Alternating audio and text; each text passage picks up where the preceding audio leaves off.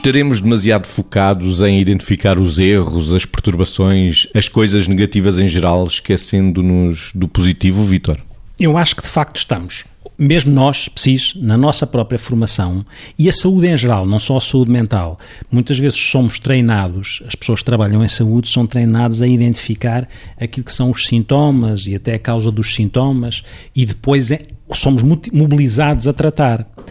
mas este treino em identificar o que está mal pode fazer com que corramos o risco de não identificar nas pessoas aquilo que podem ser comportamentos, atitudes, que são aquelas que podem ser positivas e, como tal, também elas preventivas daquilo que possa vir a ficar mal.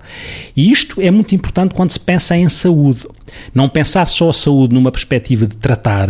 numa perspectiva curativa, mas como é que a saúde pode ser pensada numa perspectiva preventiva, mesmo naquilo que são os desafios que advêm até dos gastos em saúde,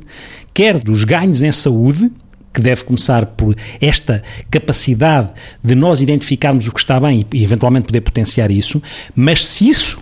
se fizéssemos, se tivéssemos esse enfoque, se isso traria ou não ganhos naquilo que é não só a saúde das pessoas, mas também ganhos em termos das consequências financeiras que tratar tem sempre. É sempre mais provável que nós gastemos mais dinheiro a tratar do que eventualmente poderíamos gastar se fizéssemos prevenção e se identificássemos o positivo e o potenciássemos. E em termos de políticas de saúde, este é um desafio que cada vez mais está em cima da mesa. Perdemos demasiado tempo a identificar os erros, as perturbações, o que está mal, não é, Margarida? Sim, é, de uma forma geral, sim, porque às vezes vamos esquecendo que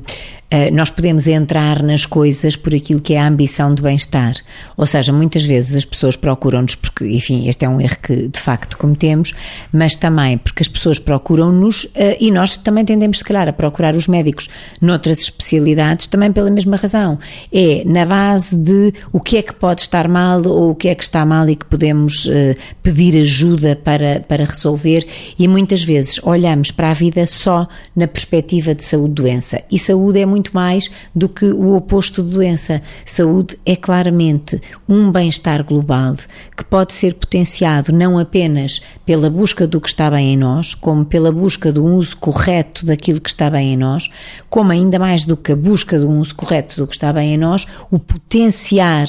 através disso, aquilo que porventura tem de ser corrigido no nosso mal-estar, não é? E, portanto, temos que começar a olhar a vida numa perspectiva mais abrangente. Este é um bocadinho o desafio. É não tanto potenciar aquilo que já sabemos que pode ser destrutivo, mas claramente irmos atrás de todo o lado construtivo de nós que nos conduz ao bem-estar geral, tal como a Organização Mundial de Saúde pressupõe, quando, por exemplo, fala de saúde, e tal como sabemos que isto é fundamental para combater a doença, seja ela de que tipo for. O desafio caricatural seria nós pagarmos ao técnico de saúde quando estamos bem, deixarmos de pagar quando estamos mal.